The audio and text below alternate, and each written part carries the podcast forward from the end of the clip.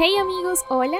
Bienvenidos al último episodio de esta primera temporada de Código S. Cerramos con nuestro episodio número 10 y quiero darte las gracias especialmente a ti que te conectaste cada miércoles y que me acompañaste semana tras semana. ¿Sabes? Hoy he entendido que quizás no quieres hablar, ni escribir, y mucho menos tener gente a tu alrededor. Así que déjame acompañarte mientras escuchas. Encuentra tu lugar seguro y ponte cómodo. En estos minutos solo me interesas tú. De hecho, no solo me importas en estos minutos. Llevas meses en mi cabeza. He estado pensando en ti día y noche, en cómo poder ayudarte y cómo quedarme contigo para sostener tus brazos. Entonces, comprendí que podría frustrarme si al final algunas cosas no cambiaban en tu vida o en la mía. Porque si ponía la transformación de tus pensamientos, emociones y sentimientos en mis manos y en mis fuerzas, me cansaría. Y al final no lo lograría. Entonces te coloqué por completo en las manos de nuestro mejor amigo, Jesús.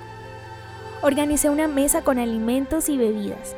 Prendí varias velas y dejé que comenzara a entrar su olor. Dejé que poco a poco la atmósfera de este encuentro fuera cambiando. Y ahora ya que la mesa está servida, te invito a que te sientes con nosotros.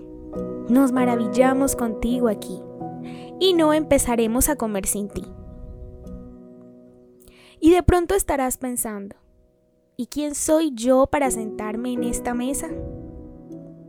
Mira, llegaste hasta aquí muy sucio y maloliente pero no te diste cuenta de que mientras caminabas hacia la mesa, comenzaste a ser y a estar limpio. Tu ropa fue cambiada, tu cabello fue peinado, fuiste perfumado y ya que estás sentado, Jesús ha comenzado a lavar tus pies. ¿Sabes de dónde viene este hombre que te está limpiando? Déjame contarte citando el libro Amares para Valientes del pastor español Itiel Arroyo.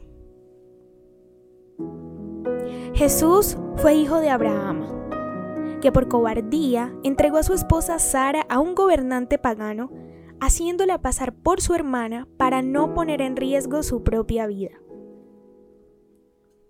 Jesús fue hijo de Jacob, quien usurpó la bendición de primogenitura de su hermano Isaú, engañando a su padre ciego al hacerse pasar por su hermano.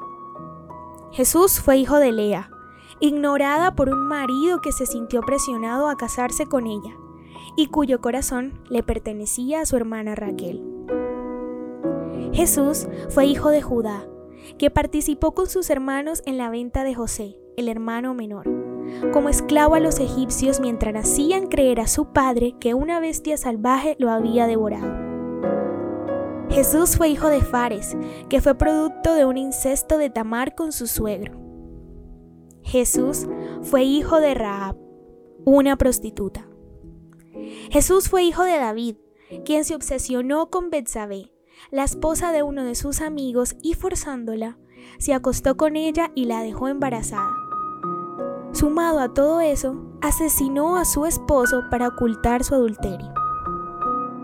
Jesús fue hijo de Salomón, que seducido por placer, tuvo cientos de esposas paganas que terminaron inclinando su corazón a la idolatría.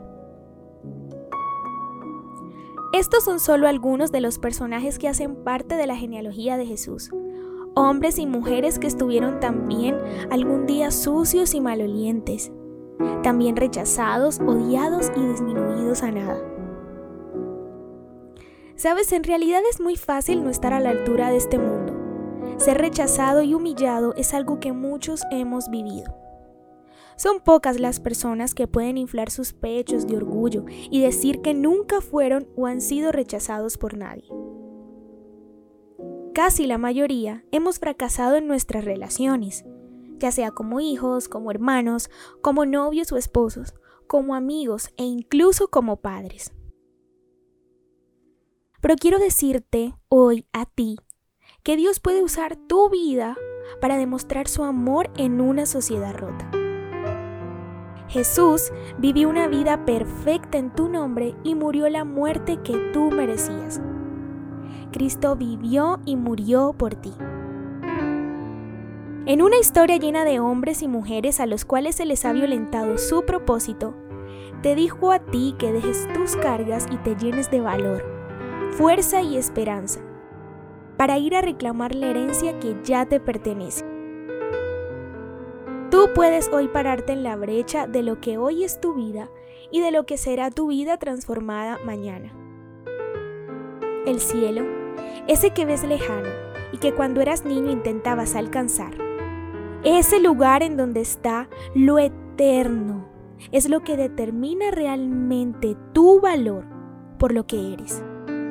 Y aun cuando no sepas quién eres ahora, Dios lo sabe y solo por eso ya eres importante. Solo quiero decirte que el que se sienta con Jesús en su mesa no se levanta igual.